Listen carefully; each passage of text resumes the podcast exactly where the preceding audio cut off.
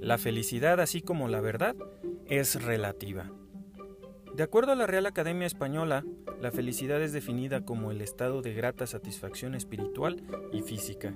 Sin embargo, cada persona puede tener su propio significado sobre qué es la felicidad, ya que es una emoción que se produce al alcanzar un momento de bienestar que lo hace sentir realizado como individuo, y por lo tanto, esa percepción es particular.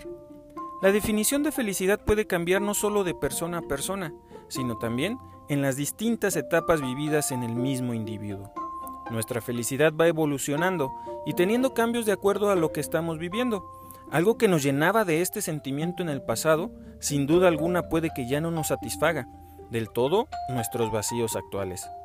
Así pues, difícilmente la felicidad podrá ser considerada como un fin debido a que como seres humanos estamos en constante cambio y quizá lo mejor es tratar la felicidad como un camino, un proceso, que mientras vayamos avanzando lo iremos adecuando a nuestras vivencias. Existen personalidades que han manifestado su opinión al respecto, como el Papa Francisco, quien argumenta que ser feliz no es tener una vida perfecta, sino usar las lágrimas para regar la tolerancia, así que jamás desistas de ser feliz, porque la vida es un espectáculo.